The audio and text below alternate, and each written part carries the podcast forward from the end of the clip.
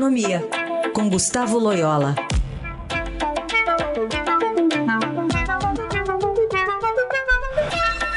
Oi, Loyola, bom dia. Bom dia. Queria que você ajudasse o nosso ouvinte a entender, e a gente também, claro, essa relação entre Arábia Saudita e Rússia e por que que, é, de uma maneira unilateral, né, a Arábia Saudita acabou reduzindo os preços de exportação do petróleo e acabou começando essa guerra de preços aí que a gente está vendo deflagrada hoje? Bom, em primeiro lugar, os preços já vinham caindo em função é, do, do, da perspectiva de desaceleração da economia mundial é, em função do, do coronavírus, né? E, e, nesse, nesse movimento de queda, houve uma tentativa da, da OPEP, que é a Organização dos Países Produtores de Petróleo, de cortar a produção para evitar que é, os preços caíssem ainda mais. Né? E esse movimento liderado é, por vários países, inclusive pela própria Arábia Saudita. Só que é, outros países fora da OPEP, principalmente a Rússia, não aderiram ou disseram que não adeririam a esse tipo de estratégia, né, de reduzir a produção. Então, aparentemente, a Arábia Saudita resolveu retaliar e ele, e, e, por iniciativa própria, aumentou a oferta de petróleo é, nesse momento em que a demanda está em queda, né? A Arábia Saudita pode fazer isso porque o custo de produção de petróleo é, lá é o menor do mundo, né? Então, os produtos são muito baixos. Então, é, numa guerra de preços, teoricamente, ela tem condição de sustentar por mais tempo é, preços baixos do que outros países produtores.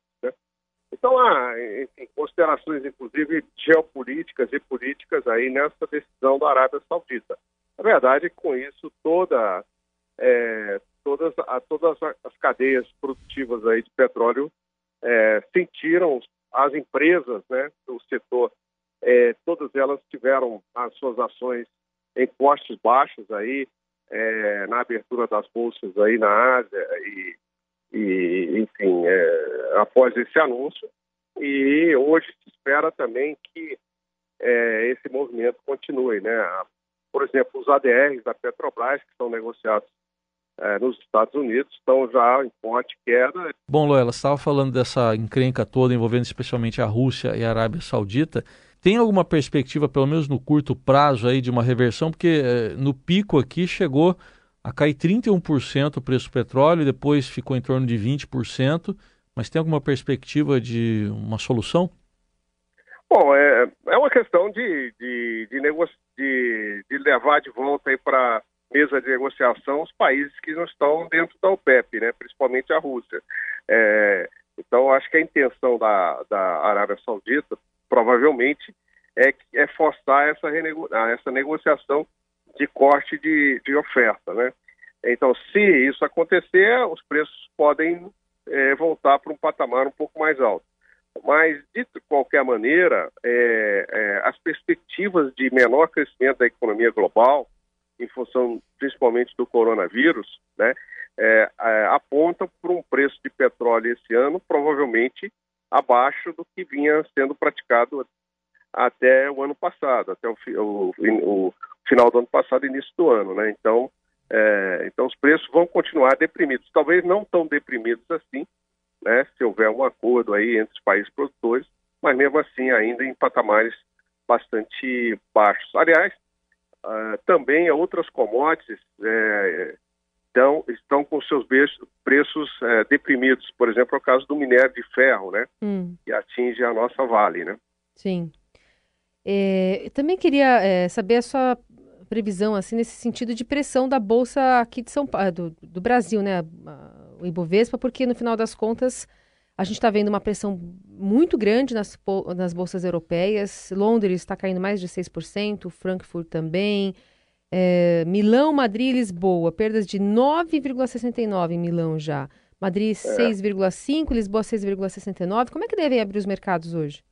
Ah, em forte queda, né? Provavelmente forte queda. O índice Bovespa, que é particularmente é, afetado por, por, por, empresas produtoras de commodities, como a Petrobras e a Vale, deve cair bastante, né? E, provavelmente deve haver, inclusive, a, a, a, vamos dizer, a utilização do mecanismo do circuit breaker, né? Porque a queda dessas ações deve ser muito forte, deve cair é, provavelmente abaixo de 10%. Então, hoje vai ser um dia muito ruim para as bolsas brasileiras, é, que, como eu disse, é, são, é, é, um, é um, os nossos índices aí de ações estão muito fortemente influenciados pelas empresas que produtoras de commodities, né? Muito bem, vamos acompanhar então esse abertura do mercado. O dólar também deve ser afetado por isso especificamente ou não? Acho que também sim, sim, porque o, o, as moedas dos países produtores de commodities tendem a seguir é, a mesma direção ah. do preço das commodities. Então, a, a, o, real deve continuar pressionado.